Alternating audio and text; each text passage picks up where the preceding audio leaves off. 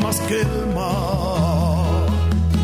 Guantanamera, Guajira, Guantanamera, Guantanamera, Guajira, Guantanamera.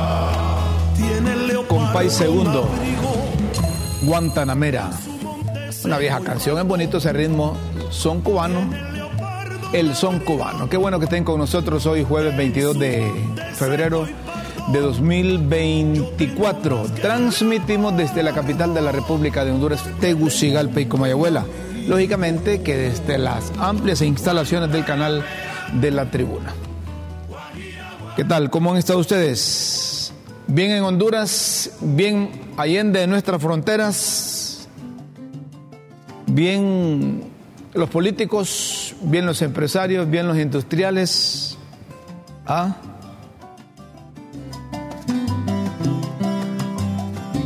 ¿Qué tal? Solo van dos. Solo van dos testigos en el juicio de Juan Orlando Hernández. Y le han dicho al, al que está siendo acusado, sí tiene importancia los colaterales, los nombres que mencionan esto, lo otro y lo otro, pero a quien están enjuiciando es a Juan Orlando Hernández por narcotráfico, un expresidente. Y ahí le han dicho que usó la policía, el ejército y la justicia para proteger a los a los narcos y, eso lo acusa la fiscalía. El contador, el contador Alexander Ardón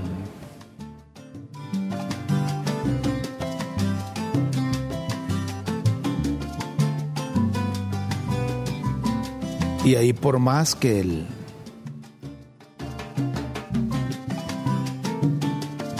por más que en la defensa se las ingenia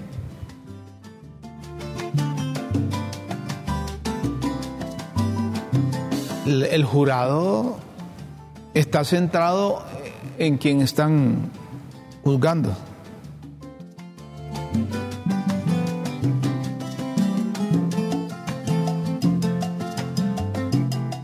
Alexander Ardón dijo que le dio dinero a Juan Orlando Hernández para que no lo investigaran y eso ocurrió.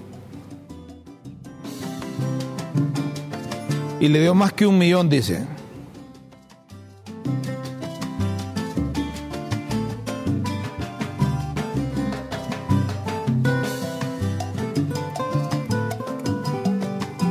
Y esos testigos parece que a la fiscalía los, los ha visto desfilar ahí. Ya cuando, cuando publican el Chapo aportó millón para campaña de Juan Orlando Hernández. Declaró Alexander Ardón que estaremos pagando los hondureños tres presidentes, expresidentes mencionados, Po, Pepe y Mel.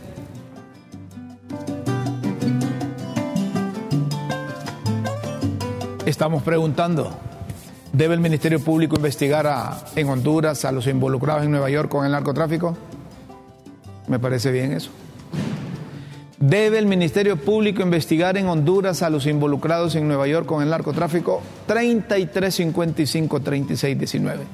Es la pregunta eh, asociada con lo que está pasando allá en, en Nueva York, en la Corte del Distrito Sur.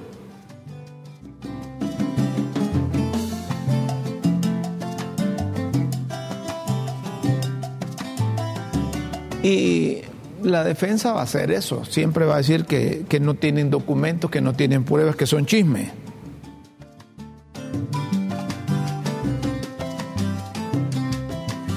El Chapo aportó millón, millones para la campaña de Jo.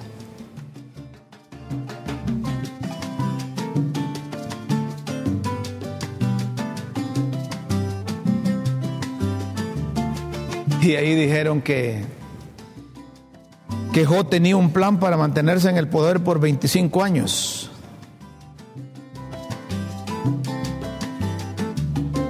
Y aquí él públicamente había dicho 50 años. ¿no? ¿Se acuerdan?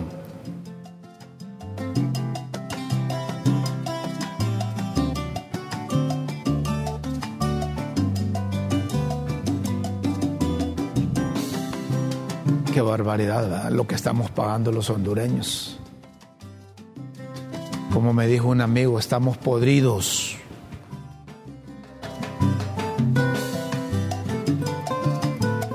La defensa dice que insinúa que el testigo colaboró con los narcos y es testigo, sabe que lo que hacían, estaba metido ahí. Es que no están juzgando al testigo.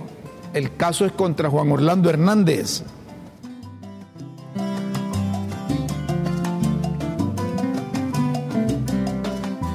Miren, cuando en la Fiscalía de Nueva York, el fiscal dice, quizá para orientar a los del jurado, este hombre envió toneladas de droga a Estados Unidos.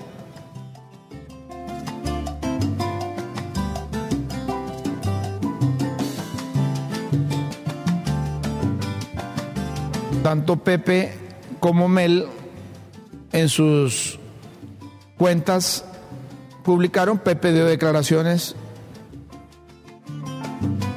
ambos niegan haber recibido dinero del narcotráfico. Tanto el contador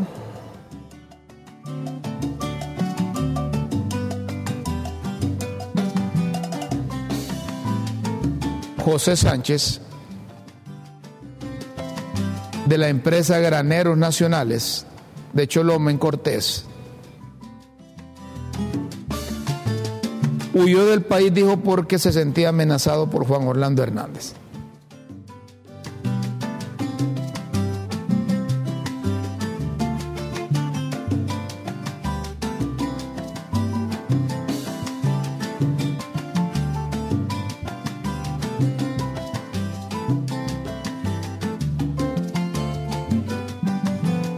Y solo va dos testigos, solo van dos testigos.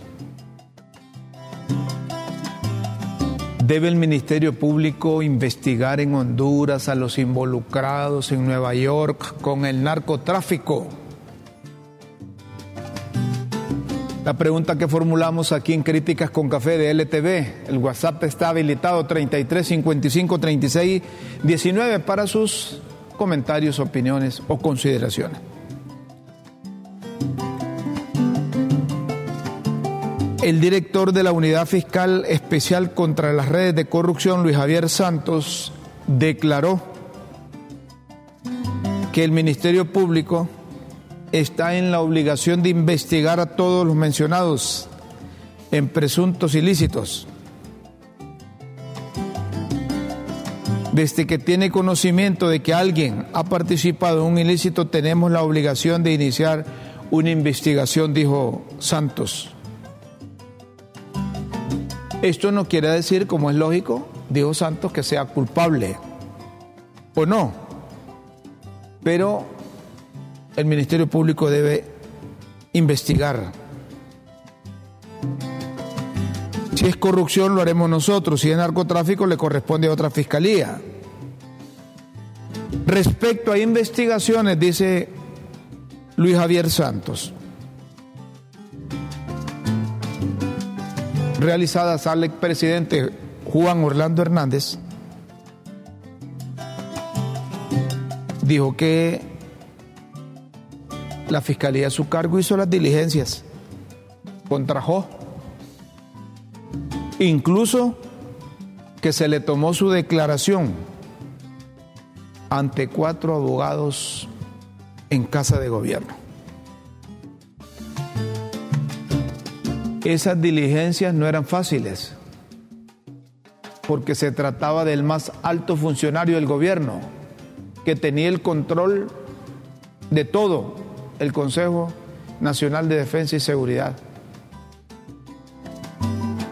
así como ciertas herramientas como las escuchas telefónicas.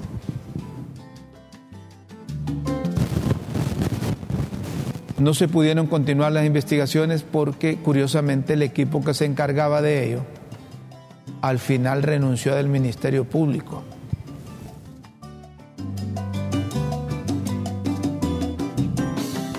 ¿Mm? Se sintió amenazada y tuvo que pedir asilo a Canadá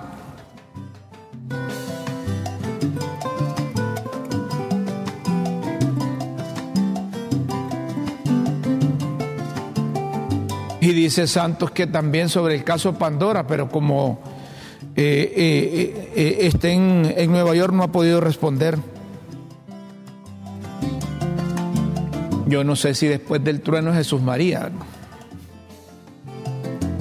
porque a Juan Orlando le tenían miedo aquí, todos, políticos, diputados, alcaldes, regidores,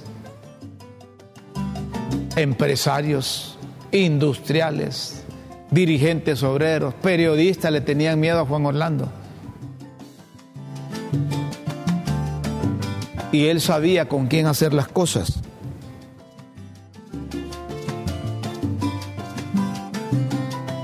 ¿Mm?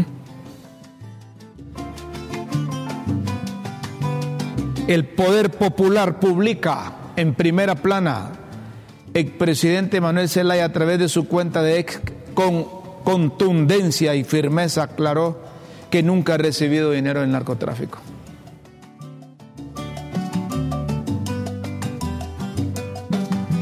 No he recibido nunca ni personalmente ni en mi cuenta dinero ni cheques del señor Sánchez, ni durante mi campaña de hace 19 años en el 2005, ni posteriormente en la presidencia durante el exilio o en la resistencia Nunca. Dice Mel Zelaya.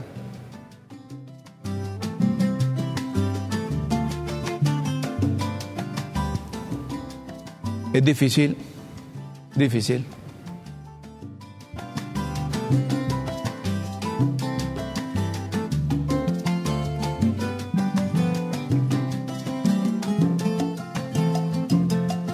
Yo no creo ni dejo de creer tanto que se mencionan a las personas ya cuando están, están allá en, en los Estados Unidos o con un proceso de extradición, Ahí sí dice uno, tenía razón o no tenía razón. ¿Cuántas veces el expresidente Juan Orlando Hernández se pumpuneaba el pecho y decía que no tenía responsabilidad en esto y lo otro? Y miren dónde está. Y es cierto, doña Chila. Sigue siendo inocente, doña Chila. Sigue siendo inocente porque no lo han sentenciado. De acuerdo. Pero miren dónde está un expresidente, dos años preso allá.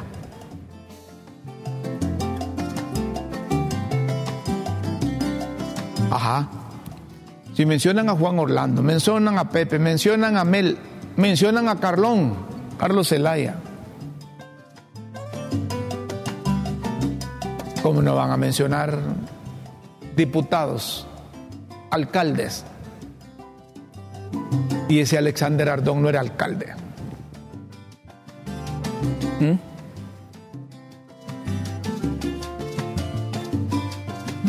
Es que usted tiene, tiene que caminar en Honduras pensando en función de de no pisar tierras movedizas. Porque cuando uno escucha, cuando uno lee, cuando uno asocia, los 18 departamentos del país, así como las maras y pandillas tienen presencia ahí, así tiene presencia el narcotráfico. Bueno, si la propia presidenta de la República en un mensaje reconoció que aquí en Honduras no solo es puente, no solo es consumo, sino que se produce.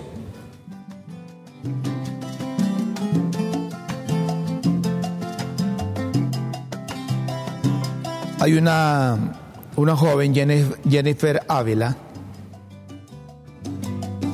que, que cubre, está cubriendo allá en, en Nueva York y que dirige el, el, medio digital Contracorriente. Y ella publicó una serie de, de mensajes en su cuenta oficial de ex, en donde dice, veo opiniones de personas que no estuvieron en la sala del juicio hoy sobre la defensa de Jo. Aquí dos cosas que yo vi. Estabile hizo una apertura magistral con un par de detalles raros sobre que Jo no era muy cercano de Tony y que TH significa Tony Highfield ¿Ah?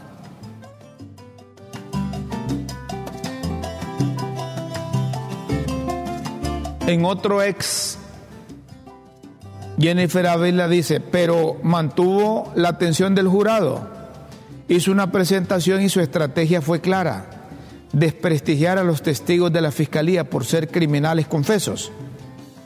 El abogado Colón intentó que el testigo contador Sánchez se contradijera y se le desvirtuara por no tener pruebas.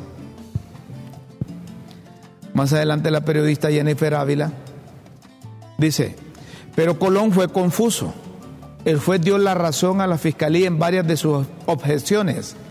El jurado se mostraba confundido y al contrario, Colón hizo que el contador contara por qué no tenía las pruebas y fue porque mataron a la fiscal a la que él entregó la información justo después de que ella lo comunicara al fiscal general Oscar Chinchilla.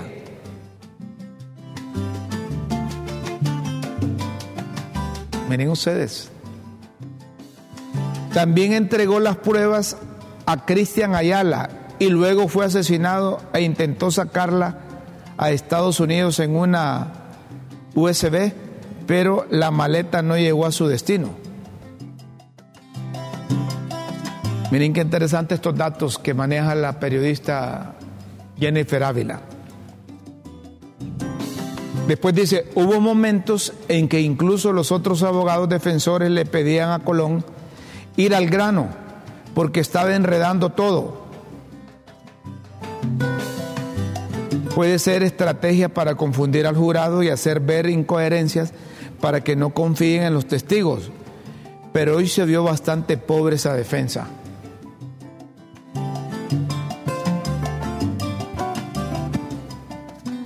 Elementos que la colega Jennifer Ávila publica en su cuenta oficial X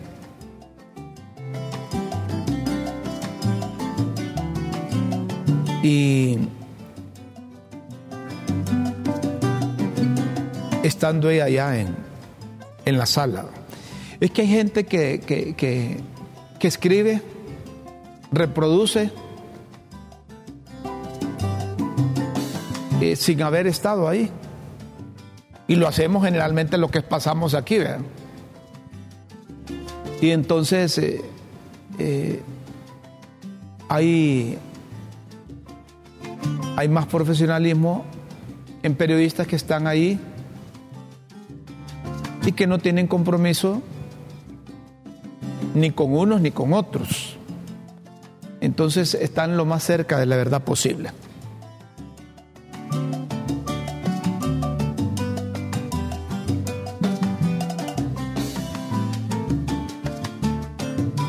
Pepe Lobo negó, Juan Orlando niega, eh, eh, Mel niega, Carlón niega.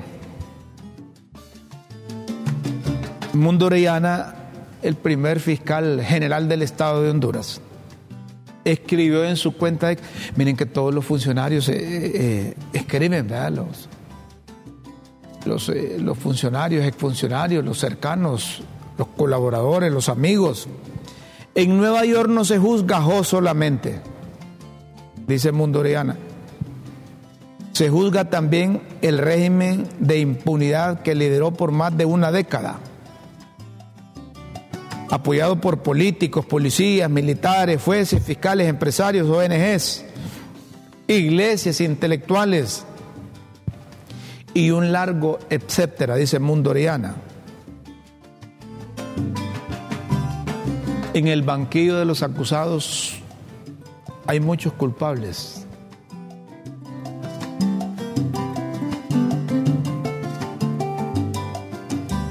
Yo que digo que todos los hondureños somos culpables porque permitimos.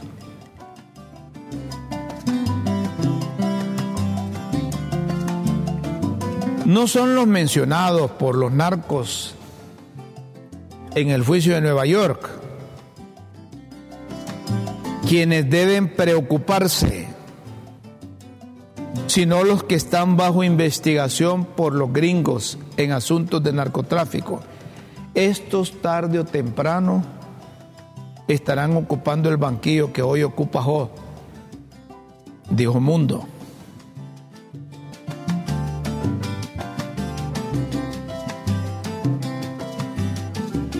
La representante Norma Torres escribió en su cuenta oficial el comienzo de un largo proceso para responsabilizar a Juan Orlando Hernández por las vidas estadounidenses perdidas por la adicción a la droga. Es que hay abogados que interpretan que es Estados Unidos contra Juan Orlando. Una vez dijo, dijo Norma Torres, que querían meterle la droga en las narices a los gringos. Y eso lo dijo el testigo.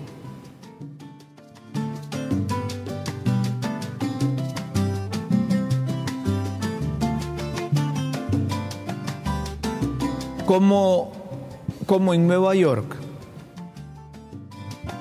como en Nueva York salieron a relucir los nombres de Pepe y de Mel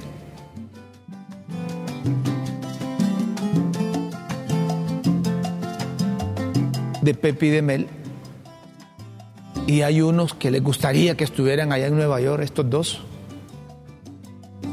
Y hay otros que meten las manos al fuego por ellos. Entonces,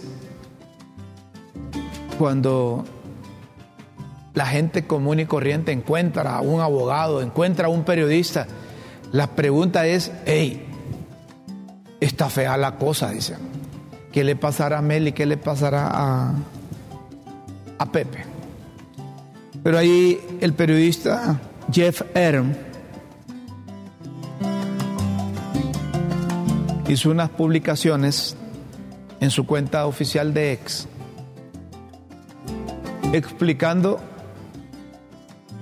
por qué ni Pepe ni Mel jamás será pedido en extradición por narcotráfico.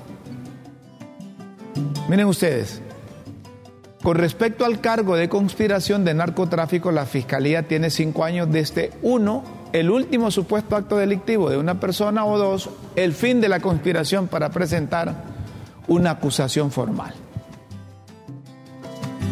Jeff R. publica, por ejemplo, aunque una persona se haya retirado de una conspiración hace siete años, si la conspiración terminó hace solo tres años, esa persona podría ser acusado. Una vez presentada la acusación, no importa cuánto tiempo se toma para capturarlo. En el caso de Pepe, lo han vinculado con la misma conspiración de Jo que es esencialmente la del Partido Nacional.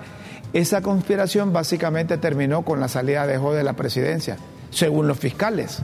Miren qué interesante estos elementos. Estos elementos que aquellos que defienden a Pepe y defienden a Mel les puede servir para una defensa de acuerdo a la publicación de Jeff Aaron. No obstante, el blanco principal de la DEA fue Jo, porque su supuesto involucramiento fue mucho mayor que las alegaciones contra Pepe. Con la DEA envía el mensaje, tampoco necesitan torcerle el brazo a Pepe para fortalecer el, caso contra Jo. Miren ustedes. Además, no hay alegaciones contra Pepe desde alrededor de 2013. Técnicamente, aún así podrían presentar una acusación en su contra Veamos el caso del Tigre. Las alegaciones datan desde hace más de cinco años, pero Pepe simplemente no es uno de los objetivos de los fiscales. En el caso de Mel Zelaya, dice Jeff Aaron, las alegaciones conocidas contra él, supuestos sobornos, datan desde antes de 2009. Actualmente no hay una conspiración que lo involucre que cae dentro del periodo necesario para una acusación, es decir, los últimos cinco años. Por lo tanto, esencialmente ha prescrito. Es decir, que Mel puede estar tranquilo de acuerdo a esta publicación. Lo mismo Pepe. Además, dice Jeff Erm, en el caso de Mel, las alegaciones en su totalidad datan desde antes de la reforma constitucional en el 2012 y por lo tanto una solicitud de extradición no sería admisible. Pocas de las alegaciones contra Pepe ocurrieron después de la reforma. Sigue diciendo Jeff Aaron. Por ejemplo, en el caso de Jo, hay alegaciones desde el 2004 hasta hace, hasta hace los últimos años, pero la Corte Suprema de Justicia resolvió que solo podría ser juzgado por las alegaciones desde el 2012 en adelante. Miren qué interesante estos, elementos que proporciona el periodista Jeff Aaron. Igual a Pepe, las alegaciones conocidas contra Mel no equivalen a, a las contras, a las contras Mel quizás haya tenido suerte que algunos decidieron no cooperar, don H, Mejía Duarte, Nájera, y que la extradición no estaba vigente hasta años después de su mandato. En fin, esto no quiere decir que ellos no sean, que ellos sean inocentes, ni tampoco culpables. Es simplemente la realidad jurídica. Solo un muy pequeño porcentaje de los narcos hondureños y sus con co-conspiradores serán llevados a los Estados Unidos. Miren ese, esa, esa publicación de Jeff R. En fin, dice, esto no quiere decir que ellos sean inocentes ni tampoco culpables. Es simplemente la realidad jurídica. Solo un muy pequeño porcentaje de los narcos hondureños y sus co-conspiradores serán llevados a los Estados Unidos. Después publicó ahí que este hilo corrige un tuit anterior que borré porque fue mal escrito y requería una explicación más detallada. Y responde a las interminables preguntas de para cuándo Pepe o Mel van a ser extraditados. Ahí está unos elementos, unos elementos de acuerdo a Jeff R., que sirven mucho para aquellos que hacen holgorio, eh, eh, celebran, es como cuando están viendo un partido de la selección. Pareciese que están los nacionalistas por un lado y los del libre por otro. Y cuando un testigo menciona a un cachureco, saltan de alegría los del libre y cuando un testigo menciona a unos de libre, saltan de alegría los cachurecos. Miren ustedes en qué hemos quedado. Cuando todos deberían de tener la cabeza agachada. Porque han sido responsables que la justicia en Honduras no funcione. Ya empieza, entrevista a un diputado, ah, ya ve, ya mencionaron, si es cachureco, ya mencionaron a Meli y a Carlón, ajá, ¿y qué es que no dicen nada? Ya después de, miren que aquel dice que quieren cambiar la ley de extradición, porque como ya mencionaron a los de libre, y luego mencionan otro cachureco, allá aparecen los de libre, ajá, miren, Juan Orlando, el principal narcotraficante, y lleva, va a desaparecer ese Partido Nacional. Así estamos. Así estamos. Estamos preguntando, estamos preguntando a nuestros televidentes si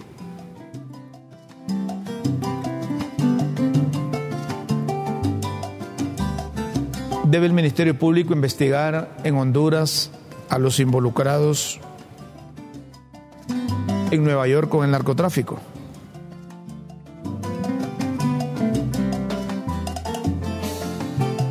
Ahí está el 33 55 36 19. 33 55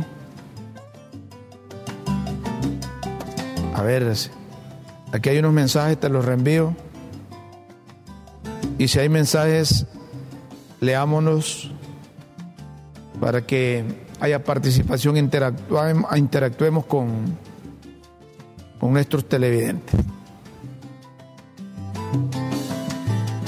Esas son preguntas, aunque ya dijo Luis Santos de Uferco, que al expresidente lo fueron, le fueron a investigar, bueno, a entrevistar delante de cuatro, cuatro abogados.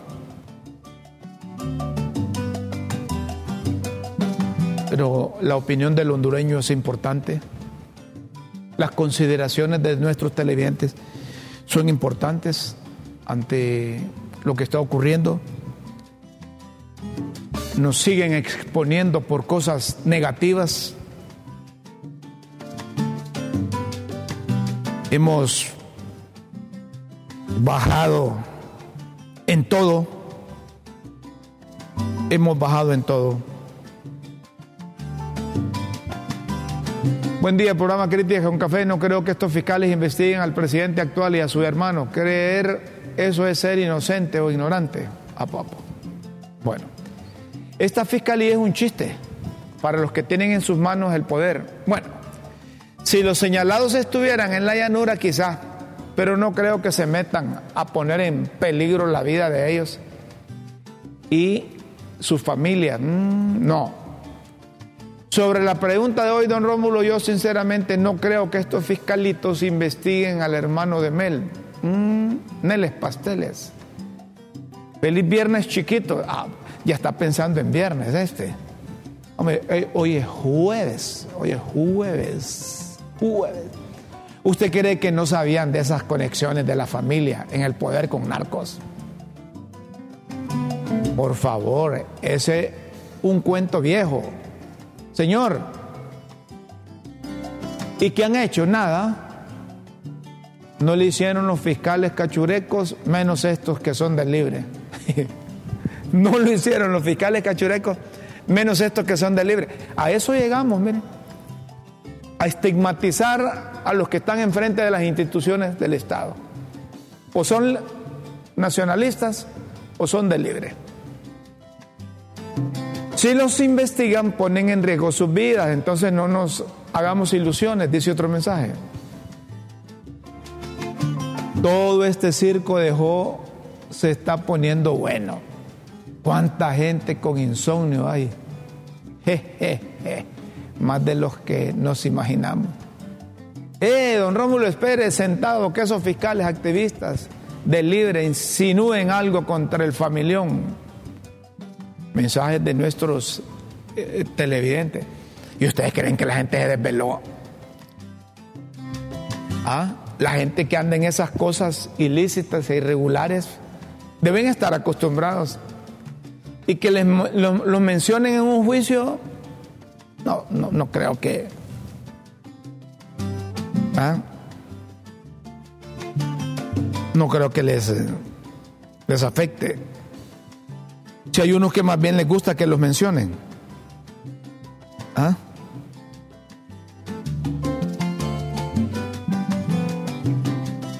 La gente, hasta una fotografía donde aparecen disfrutando de un asado, de un asado Jo y, y Arturo, Juan Orlando y Arturo Corrales. Miren, no, no, no les digo. Y se ve rica esa carne, y uno sin comer. ¿Ah? Con chimichurri.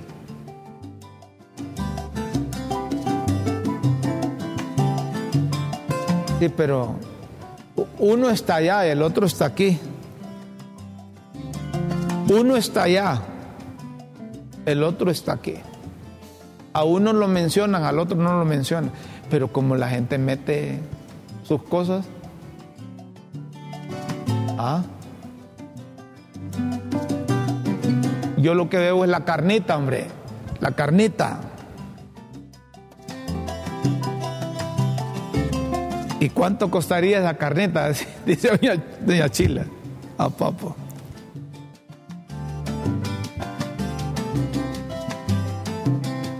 Hay una buena noticia para los del sur del país. El secretario de Energía, Eric, Eric Tejada, informó que instalarán una unidad móvil de 25 megavatios y que eso servirá para evitar apagones. Eric, ¿dónde está Eric? Dice la presidenta. ¿Ah? Eric, ¿dónde está Eric?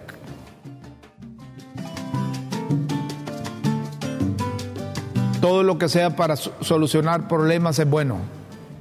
Es bienvenido. Lo felicitamos. Y les agradecemos además, porque en el sur, en el reciente pasado, solo venía una llovizna y se iba la luz. Y si van a instalar esta planta móvil,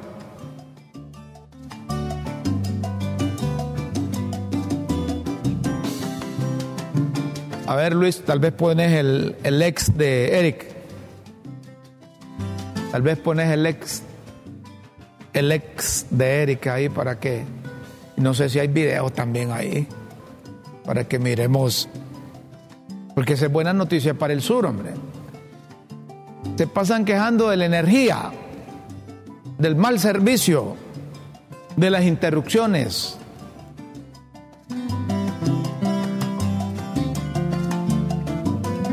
Mira vos, no lo tenés, ya te lo, te voy a tener que mandar de nuevo. Eric Tejada, Zen, bárbaro. Luis, vos sos uno de los desvelados, ¿verdad? Por lo que está pasando allá en, en Nueva York. ¿Ah? Con la instalación de la unidad móvil de 25 megavatios en la subestación Bijahual, se mejorará la continuidad y confiabilidad del servicio en el departamento de Choluteca, evitando interrupciones por sobrecarga en el resto del circuito. De igual forma se verán directamente beneficiados más de 16 mil abonados del circuito 318, que comprende los municipios de San Marcos de Colón, Duyure, Orocuina, Apacilagua y Morolica. Miren, hombre, eso es bueno. Nos avisan cuando esté instalado eso y los sureños que pasan pagando energía y quejándose del mal servicio, nos informan si realmente instalan esa cosa. Esta reconfiguración de los circuitos en el departamento de Choluteca representa una actualización y modernización en el suministro de energía en la zona sur del país. Y, entonces eh, eh, Eric pone, Xiomara sí cumple, ese. Ah, Xiomara sí cumple. Denle seguimiento a estas cosas, hombre. Denle seguimiento a estas cosas para que veamos si realmente lo cumplen. No vayan a ser como aquel diputado que le decían diputado repollo porque pasaba con un camión lleno de repollo se lo enseñaba a la gente, le decía, mañana le traigo uno a usted. Cuando esté instalado esa cosa, avisan. ¿Ah? Está bueno eso. Dice doña Chila que, que, así se miraban los hospitales móviles, bonitos, bonitillos, dice, con todos los miques. Y esos bárbaros se robaron el pisto. Que ponían esto, ponían lo otro. Siempre me acuerdo que decía 16 millones de dólares sacaron del Banco Central y solo valieron 2.5 millones. ¿Dónde están los 3.5 millones de dólares? Se arrechaban conmigo. Se enojaban. Pero hay que darle seguimiento a esto. Y tiene razón doña Chila. Dice, mm, así se miraban los hospitales. Dice, no, pero es eso que va para allá, hombre. Esa planta móvil va para allá. Ahí está la planta móvil. Ahí está la planta móvil. Mover eso es todo un trabajo, es toda una inversión y voluntad, hombre, eso es bueno. Eric, te aplaudimos, Eric, está bien, está bien. Pero los de Choluteca deben darle seguimiento. ¿Qué tal que vaya para otro lado y nos enganche así como Doña Chila? Eh?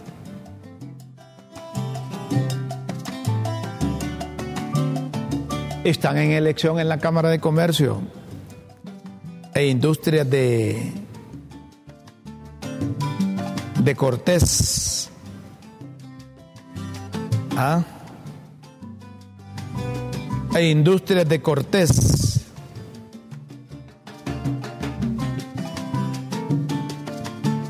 La jornada de votación comenzó a las 7.30 Dos grupos de empresarios se disputan los cargos propietarios y suplentes para un periodo de dos años.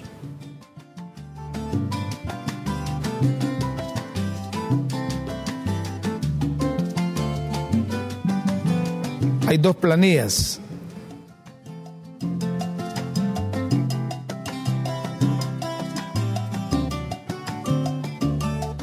Aunque este año se ha conformado dos planillas, pero las postulaciones a cargo son individuales. Es que acuérdense que tanto en la, en la Cámara como en el COEPEL, eh, no, en las cámaras de comercio, ¿verdad? que eligen a unos y otros se mantienen.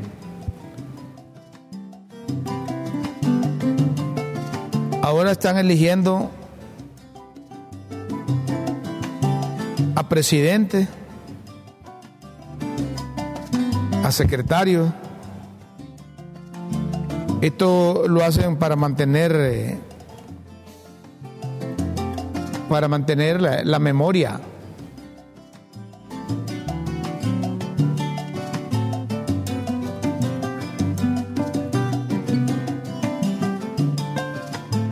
A ver qué tal les va a los que aspiran. A ver qué tal les va a los que aspiran. René Bendaña y Karim Cubaín. O Cubaín.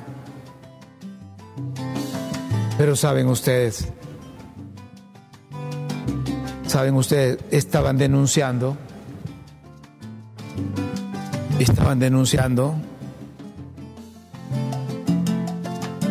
que los miembros de una planilla metieron más de 400 socios, familias y empleados nuevos en las últimas semanas.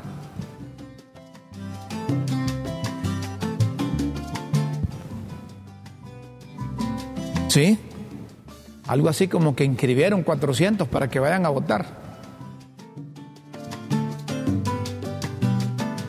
¿Es legal? Sí, es legal. Es legal. Pero no es ético, no es correcto. Entonces, señalar oportunamente se contribuye a sanear las cosas.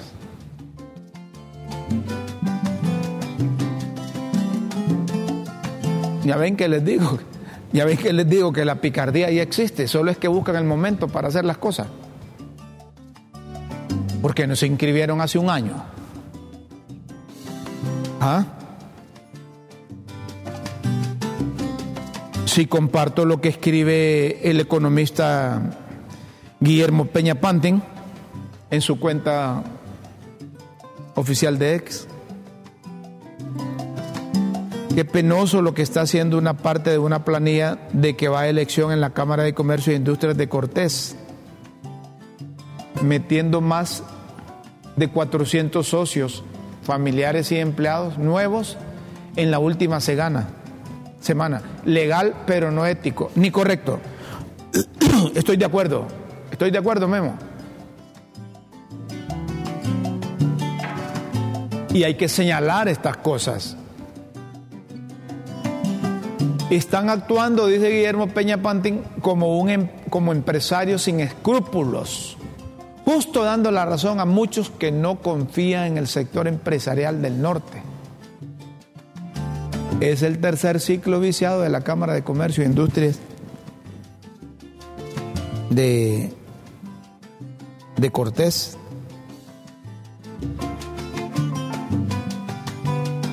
Dice Memo.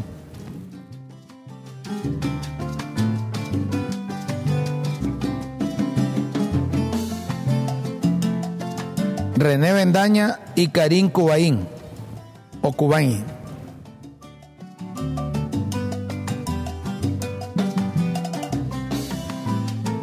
Son emprendedores, dicen, que se han ido a inscribir.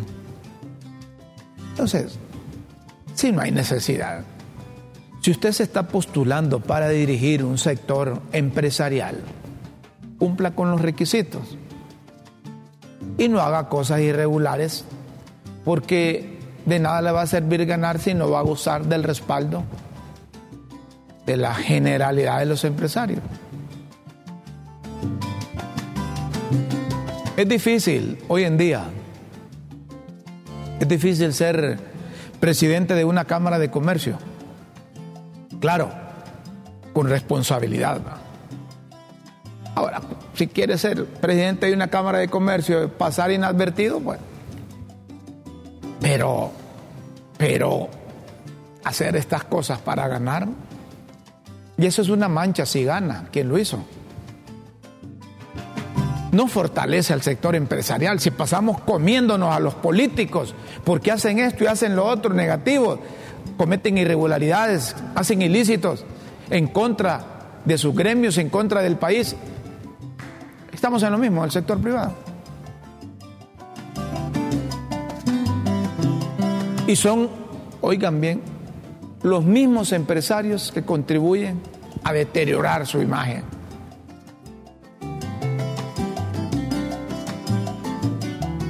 El prestigio que tienen, no sé si es mediano, pequeño o grande, lo están echando abajo con este tipo de cosas.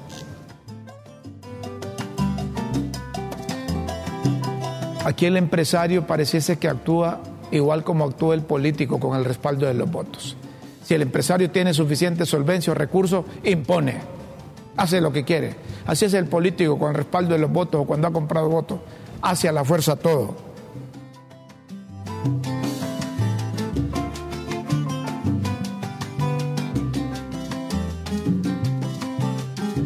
Necesitamos, en cuanto a los políticos,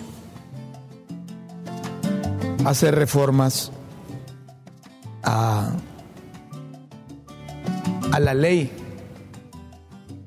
donde se regula los recursos que se utilizan. Ustedes saben que, por ejemplo, en Honduras, los límites de la campaña se establecen en base al número de hondureños que son habilitados en el padrón electoral para ejercer el sufragio. Y cada voto de ese hondureño tiene un coste o un valor de 72 lempiras con 90 centavos. Entonces, entonces, si usted es candidato a la presidencia de la República y el censo electoral establece 6 millones de hondureños, esos 6 millones de hondureños, 6 millones de hondureños los va a multiplicar por el valor que tiene el voto, que son 72 lempiras con 90 centavos, y eso le dará el límite máximo de recursos que puede utilizar un candidato a la presidencia de la República.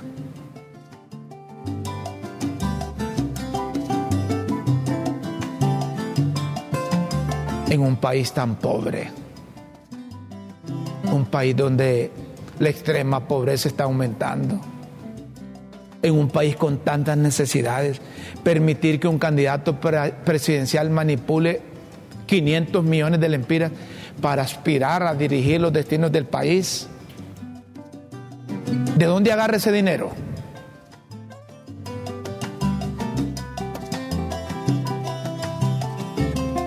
¿De dónde? De contribuciones. Por favor. Por favor. De rifas. De hacer eh, empanadas, enchiladas, ofuelas. No. Tienen que reformar eso. Que la persona que llegue a la candidatura presidencial de los partidos y que pueda llegar a ser presidente de la República llegue, porque realmente la gente, sin ningún interés de tipo económico, cree que él va a contribuir a solucionar los problemas del país. Yo sé que estoy soñando. Peco de iluso, tal vez. Pero hay que empezar a hacer algo, hombre. Hay que empezar a hacer algo.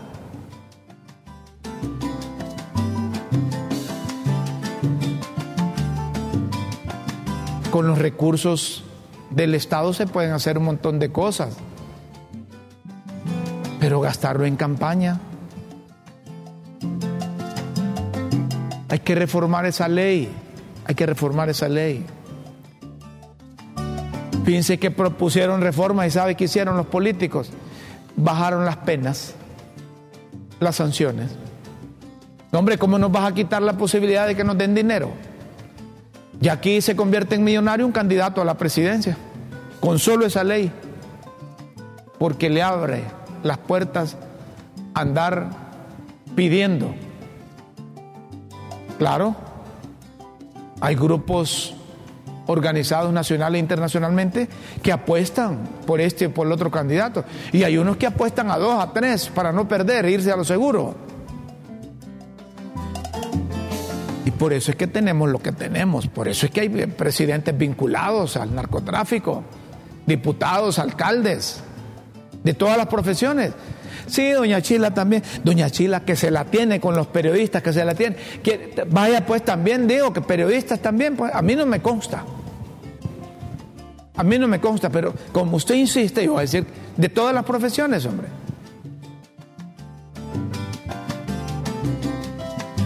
Pues tenemos que empezar por algo. O, o, como quisieran algunos, declárese Estado, oficialmente narcoestado.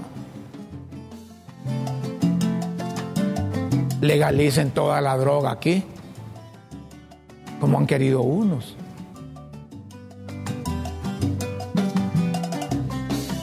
y rompan relaciones con aquellos países que, que vienen a traer a los hondureñitos que se han prestado para esto y para lo otro con los narcotraficantes.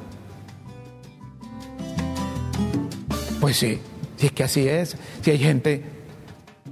¿Se llega al poder para qué? No para abusar del poder. Se les da la oportunidad de llegar a dirigir los destinos del país o administrar los recursos de un país con la idea de que van a ser mejores que los otros y que van poco a poco a dar respuestas a las necesidades que atraviesa la ciudadanía. Para eso se les da la oportunidad. Para eso se les da. No para que se quede en el poder. Miren, ahí tenemos ejemplos de presidentes que en cuatro años demostraron si sabían o no hacer las cosas se fueron a sus casas a seguir en lo privado. Esa es otra cosa, doña Chila. Usted no debe estar. Doña Chila dice que hay que dejar a los políticos en su cosa, en su cosa. Por eso es que nos está llevando Judas a todos. Por eso nos está llevando Judas a todos. Por dejar que los políticos decidan por nosotros. ¿A cuenta de qué? Que acaso el país es de ellos. Sí, a mí me molesta, pero ay, discúlpenme. Pero es que así soy. Así soy. No, no, puedo, yo. No puedo dejar en manos solo de los políticos las decisiones que corresponden a, a 10 millones de hondureños. No, no, no, no, no, no. Por eso es que estamos jodidos. Mejor hacemos una pausa. Les recuerdo, llegó el Veruno, gana uno de los 10 viajes dobles, todo incluido a Nueva York, Río de Janeiro o Madrid. Además, podrás pagar más de 100 mil, ganar más bien, más de 100 mil premios al instante y un millón de multipuntos Cuscatlán por tu consumo en uno pronto y unos lubricantes. Recibirás cupones para participar. Cuando usted vaya a echar gasolina, compre lubricante, compre aceite. Ahí le dan cupones. Inscríbase. Puede ir a Madrid, puede ir a, Nueva York, pero no a, ver no, a ver el juicio, a disfrutar, porque eh, uno lo está llevando. Sí, ver uno. Una pausa. Luego seguimos aquí en Crítica con Café.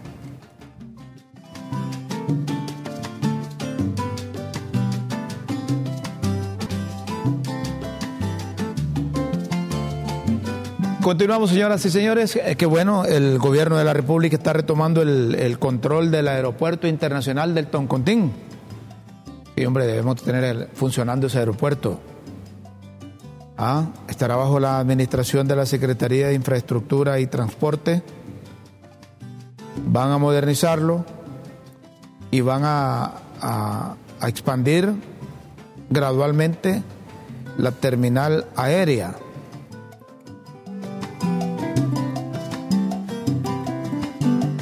Dicen los funcionarios que el gobierno de Yasumar está enfocado en que el país tenga las mejores instalaciones aeroportuarias de Centroamérica. Sí, hombre, eh, no puede una, capital estar sin aeropuerto. Está funcionando el aeropuerto de Palmerola, claro, hay mejores condiciones allá.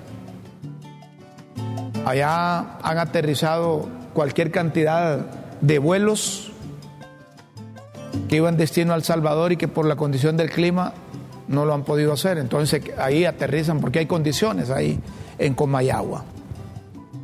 Pero no podemos dejar la capital de la República sin aeropuerto. ¿Sí?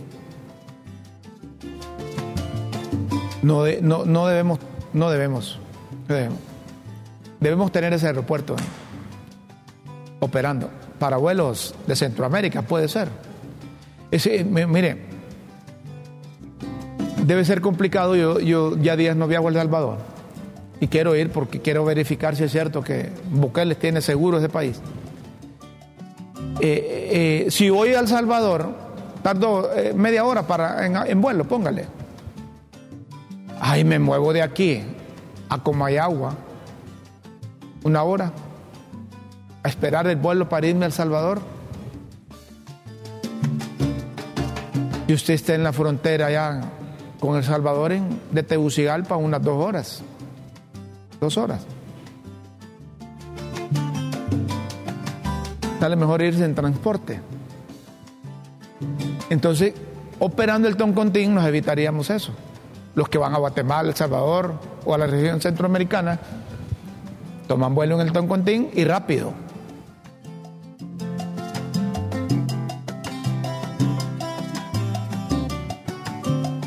Ahorita la gente para viajar a un país centroamericano y le toca viajar temprano, tiene que irse un día antes o madrugar. Y la carretera está buena para Comayagua pero no podemos tener sin aeropuerto, sin aeropuerto, eh, Tegucigalpa.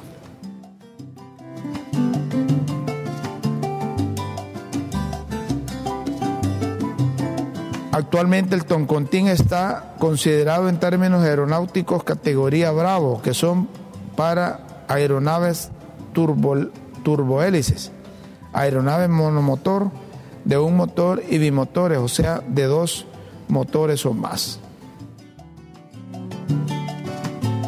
Yo en el Toncontín he aterrizado cualquier cantidad de veces. Con la gente quiere ganar, ¿verdad? Fíjense que como estamos pendientes de lo que sucede en el juicio de Nueva York, eh, hubo movilización de vehículos blindados allá en la frontera con Nicaragua. Y pasó un vehículo blindado, otro blindado. Y empezaban a decir los del ¡ah! Ahí van los cachurecos allá a buscar asilo a Nicaragua. O decían los cachurecos, ¡ah, ah, ah! Ahora que los mencionaron allá en, en Nueva York, ahí van los del para Nicaragua. Menos mal que de esta inmigración despejaron las dudas y dijeron que son vehículos blindados que desde El Salvador van con rumbo a Costa Rica, porque el presidente Nayib Bukele visitará Costa Rica. Y van con toda esa avanzada ahí. ¿Ah? Y, van a Costa Rica y Costa Rica es un país pacífico. ¿Y por qué lleva tanta seguridad Bukele? debe saber él. Pero la gente decía que eran hondureños que iban huyendo. Migración aclaró que eran, que eran los de la avanzada del presidente de El Salvador, que tenía que pasar por Honduras y Nicaragua para llegar a Costa Rica porque ya tenía compromisos. Pero como aquí la gente le gusta el circo, ahí decían, allá van los otros del Libre, allá van los otros de, del Partido Nacional. Van a buscar a Eval y a Tito Cardona. ¿Ah? Nicaragua es un paraíso. Es un paraíso.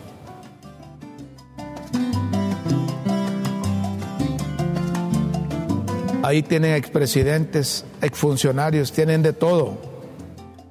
Tienen de todo ahí.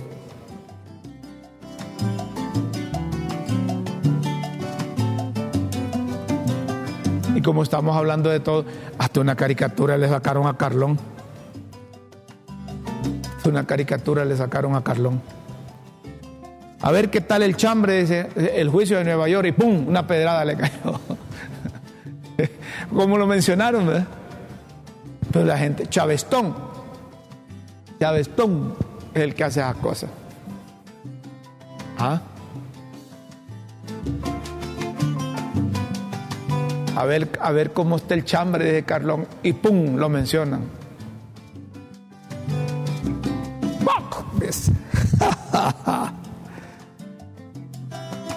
son malos, son malos.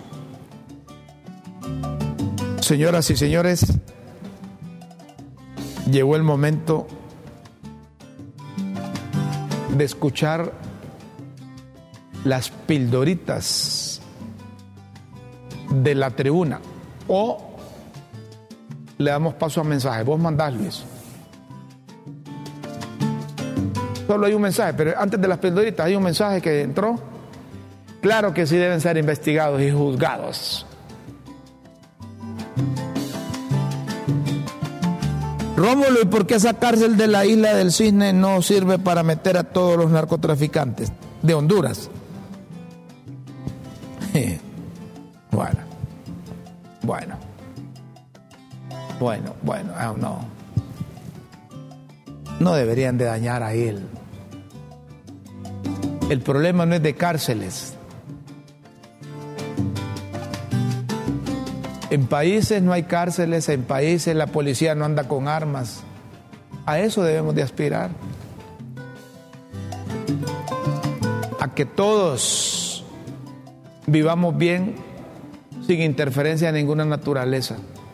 Claro, también es responsable esa sociedad de consumo que tenemos porque a la gente los materializamos.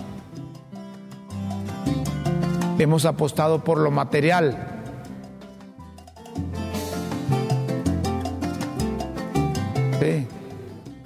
Pero se puede cambiar, hombre, se puede cambiar. Se puede cambiar. Invirtamos en eso. invirtamos en la educación.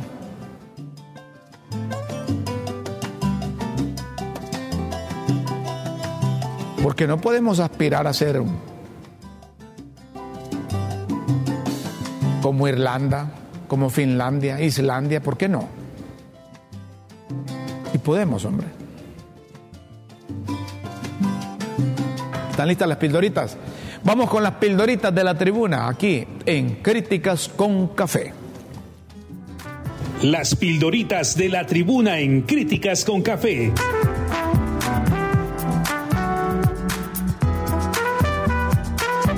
Textos que enseñan y orientan a quienes quieren aprender. Atención a las pildoritas de la tribuna hoy 22, 22 de febrero de 2024. Apertura. La apertura fue la síntesis de la Fiscalía explicando al jurado lo que intenta probar en el juicio. Transbordo. La Fiscalía alegó que se puso a disposición de narcos el sistema oficial, ya que Honduras es punto de transbordo para introducir y sacar el producto y se, y se pagan sobornos. Ya dejamos de ser punto de transbordo. O siempre somos, pero somos consumidores, productores y todo lo demás. Duda, a renglón seguido, la defensa presentó su historia, alegando que la fiscalía no tiene nada concreto y el defendido no puede ser condenado si hay duda razonable.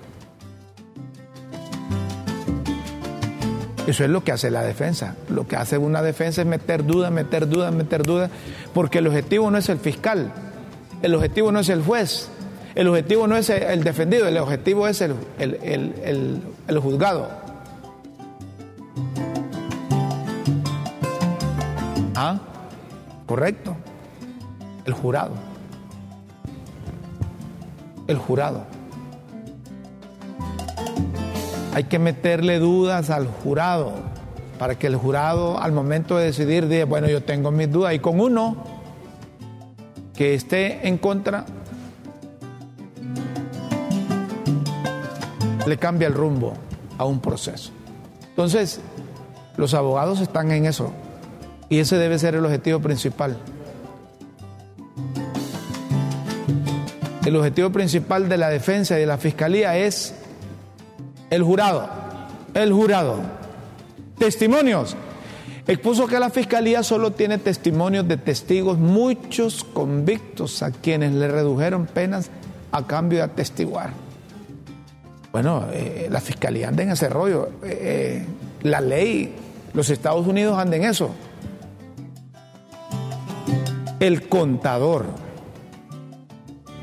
Iniciados los debates con la presentación de testigos, la fiscalía llamó al estrado a el contador, ex empleado de un extinto empresario arrocero de Choloma. Maletines, a partir de ahí, las declaraciones versaron sobre maletines entregados a lo que la defensa increpó que cómo lo entregó si sabía que eso era pisto de narcos. Y, y si a los mandaban. Si se quedaba con ellos tenía clavo, si no lo entregaba tenía clavo.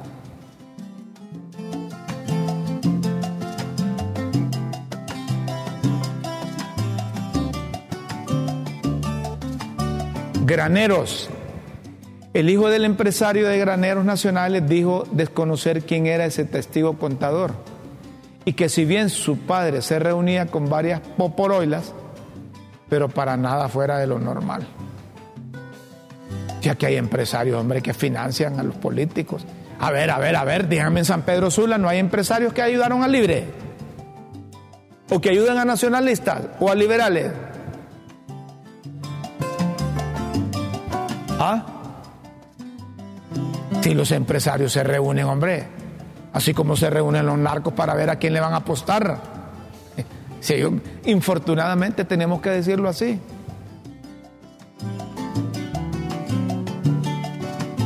Si el señor empresario ya muerto, le ayudaba a todos, pero que aquel fuente utilizaba esa vía o ese lugar para reunirse, eso es harina de otro costal, no se sabe por qué. Dijo Pepe, yo no creo que ese empresario andaba metido en cosas malas, dijo. Pero como decía mi abuela, chor y consentidor pecan igual. sí, así es. Cheques. El hombre del chimbo repitió que él no ha recibido dinero de narcos.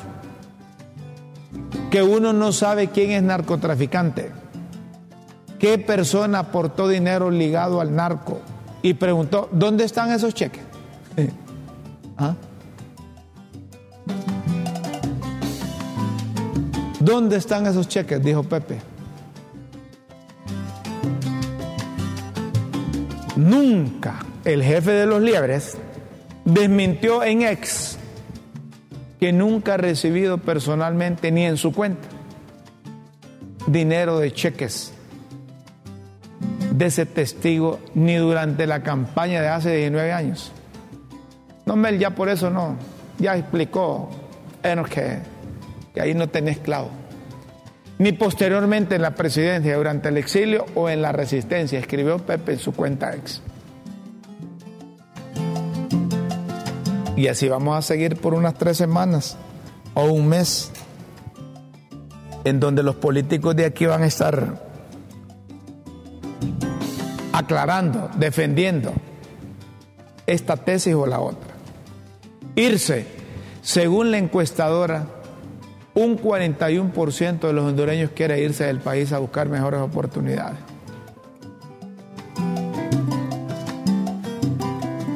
Si usted le pregunta a los hondureños, a cualquier hondureño que encuentre por la calle, en el mercado, en un supermercado. Y le plantea dos escenarios. Y le dice, ¿usted quiere seguir viviendo aquí en medio de narcotraficantes o quiere irse al país? El 100% le va a decir que se quiere ir. Las condiciones no son, no son muy favorables para, para los hondureños.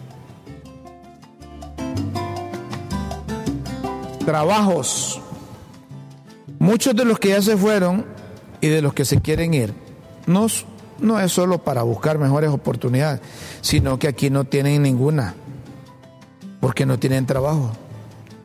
Eso es cierto. Eso es cierto. Hemos dicho aquí en el programa que hay gente que sale de sexto grado y no tiene posibilidades de seguir estudiando y no hay quien vele por ellos. Ahí vienen las maras y pandillas o los narcotraficantes los reclutan. Lo mismo sucede con los egresados de educación media, educación, educación universitaria. El Estado como tal o el gobierno como tal no presenta alternativas reales para ese producto que va egresando de primaria, de secundaria y el nivel universitario. Entonces, esos son los retos.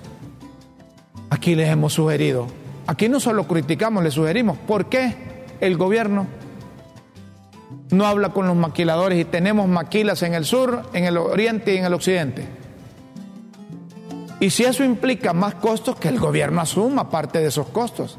Así como asumen con el transporte, así como asumen con la energía, así como asumen con... ¿Con,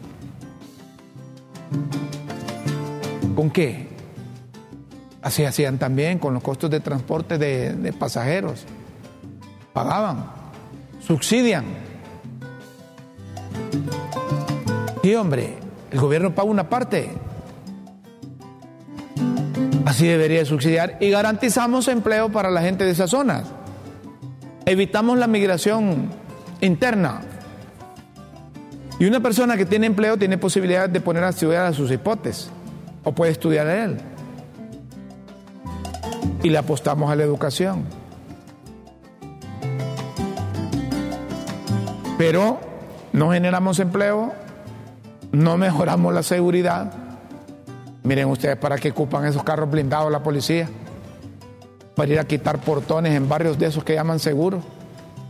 ¿Cómo dice? Que son zonas calientes. Pero quitando el portón ya terminó. Agarren a la gente, hombre. No se trata yéndole a dar vuelta al portón de un barrio seguro, con esos carros blindados que tienen. Se trata de llegar a esos, pero con, con, con sentido ya tener identificados quiénes fulano, sutano, mengano, quienes están operando ahí de manera irregular. Y como dicen, toparlos. Pero pareciese que es más el show. Es más el show. Costos. Y aún así, otra vez quieren trepar el salario mínimo para encarecer el costo de operación de las empresas lo que hace imposible que se creen fuentes de empleo. Esa es otra cosa también, ¿verdad? Esa es otra cosa también. Un pequeño empresario tiene cinco empleados y le aumentan 20% de aumento al salario. Ese empresario va a terminar con dos. Y eso pasó la otra vez, cuando Mel Zelaya era presidente, le aumentó más de 50%. No cumplieron, corrieron un montón, desaparecieron pequeños y medianos empresarios.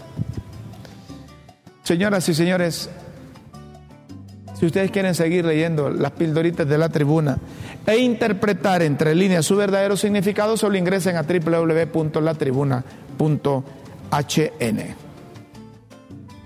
Los esperamos en una próxima emisión de Las Pildoritas de la Tribuna en Críticas con Café.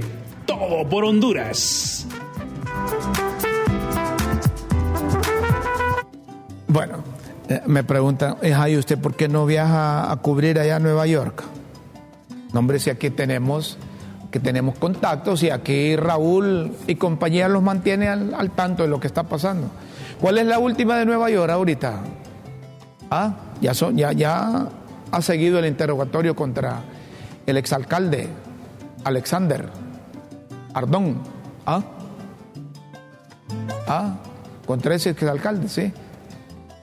Ya, ya en las páginas de, en las redes sociales de LTV, ya está ahí publicado. Así es que ingrese ahí. Están llegando ya los muchachos de Tribunito de Denuncia. Perfecto, nos vamos. Señoras y señores, los invitamos para mañana, mañana viernes, al programa Críticas con Café. Gracias por su sintonía. Gracias por comentar lo que aquí se dice. Gracias por creer en este programa. Nos vamos. Con Dios siempre en vuestras mentes y en nuestros corazones. Disfruten la mañana, el mediodía, la tarde y la noche. Adiós.